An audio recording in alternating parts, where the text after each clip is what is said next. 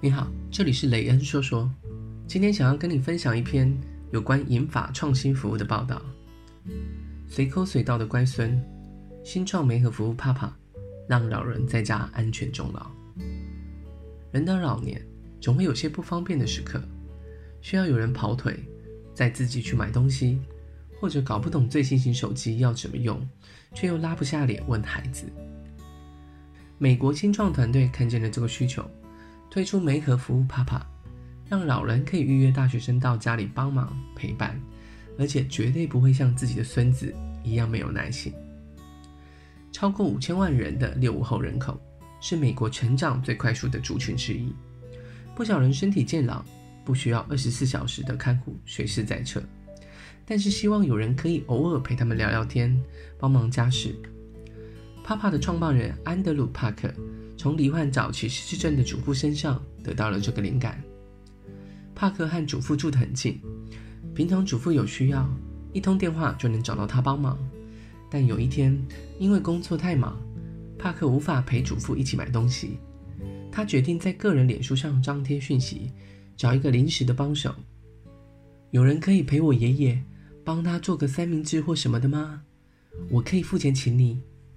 一位名为安德利亚的女性自告奋勇帮忙，在经过家人背景确认和简单的面试后，安德利亚开始定期拜访帕克的爷爷。爷爷和奶奶都很满意这项安排。帕克心想：我的爷爷奶奶需要帮助，其他人可能也如此。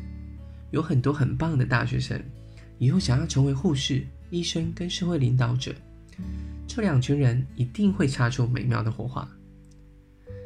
Papa 的服务主打随口随到的乖孙，媒合大学生到六十五岁以上的首领者家中，只要打开 App，点选按键，或者是直播媒合专线，大学生就会到长者的家中，带他们上杂货店，在诊间等医生等等。也有些人不好意思麻烦自己的孩子，请大学生教他们怎么使用平板和智慧型手机，看 Netflix。Papa 的收费是每小时十七美金，每一次服务的平均时间为二到三小时。除了基本费用外，每月再加三十美金的尊享会员，则可以要求事前面试乖孙，自己挑选照顾的团队，并要求在固定的时间内提供服务等等。这些乖孙都是在大学主修护理、社工或观光科系的学生。提供服务前，帕克的团队会先核查他们的背景。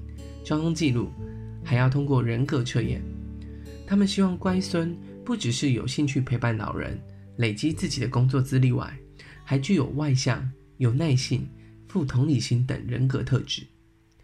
帕克指出，只有百分之四的申请者可以成为乖孙，筛选相当的严格。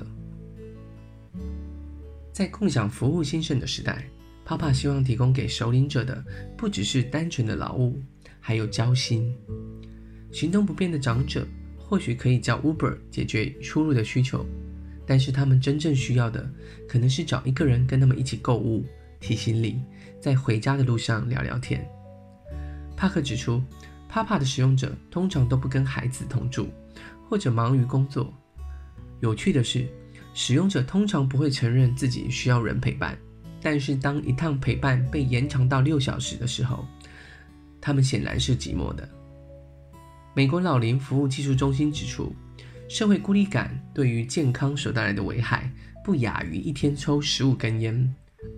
这种孤立感可能导致认知能力衰退、忧郁、中风，还有其他的问题。根据一项二零一七年的研究显示，有百分之四十的守灵者曾经感觉到寂寞。二十六岁的瓦莱里亚是帕帕梅河的其中一位大学生。他每周定期带九十二岁的 Olga 去剪头发，虽然两个人年龄差距大，却相谈甚欢，会开彼此家人的玩笑。Olga 的女儿李吉娜说：“Olga 喜欢年轻人的陪伴，而且瓦莱尼亚非常贴心。每一次两人从理发店走出来的时候，瓦莱尼亚会帮 Olga 撑伞，避免她的头发淋湿。曾经有调查指出，多数美国人其实希望在家终老。”而不是前往机构，Papa 的存在可以帮助他们实现这样的愿望，在家里安全独立的老去。住在达拉斯的康妮找了大学生梅萨协助照顾她八十岁罹患失智症的妈妈玛利亚。她坦言，乖孙的存在对她来说就像是救命恩人一般。